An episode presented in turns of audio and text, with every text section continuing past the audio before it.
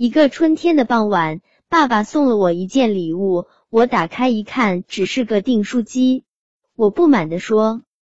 爸爸故作神秘地说：“这可不是一台普通的订书机，这可是一台万能打印机。”接下来就开始啰里吧嗦的介绍起功能来。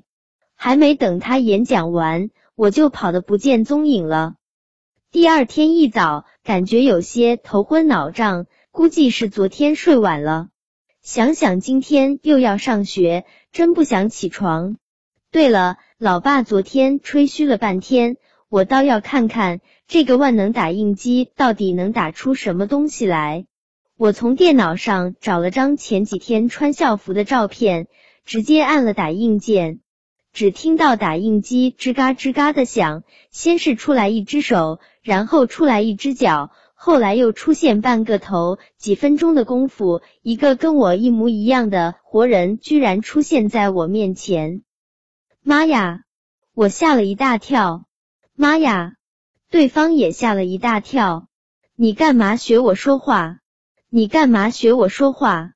看来这个克隆不仅长相身材跟我一样，连说话口气也跟我一点不差。你听着，你是我创造出来的，一切得听我的，但我也不会亏待你，只要你乖乖听我的话，这盒巧克力就都是你的。果然，在巧克力的诱惑下，我完全成了我的奴隶。本来我还想多啰嗦几句，比如我叫什么名字，有哪些同学和老师，结果他比我记得还清楚。话没说完，他就背着书包上学去了。可到了下午放学，我只看见了书包，却没看见那个克隆的我。仔细研究了说明书，我才发现复制品只有八个小时的有效期。不过也没关系，大不了明天再打一次嘛。有了这么神奇的打印机，我当然不会亏待了自己。我用它打印了梦想中的城堡和成千上万的随从，过足了公主瘾。又用它打印了偌大的游乐场和各种各样的玩具，痛痛快快的玩了一天。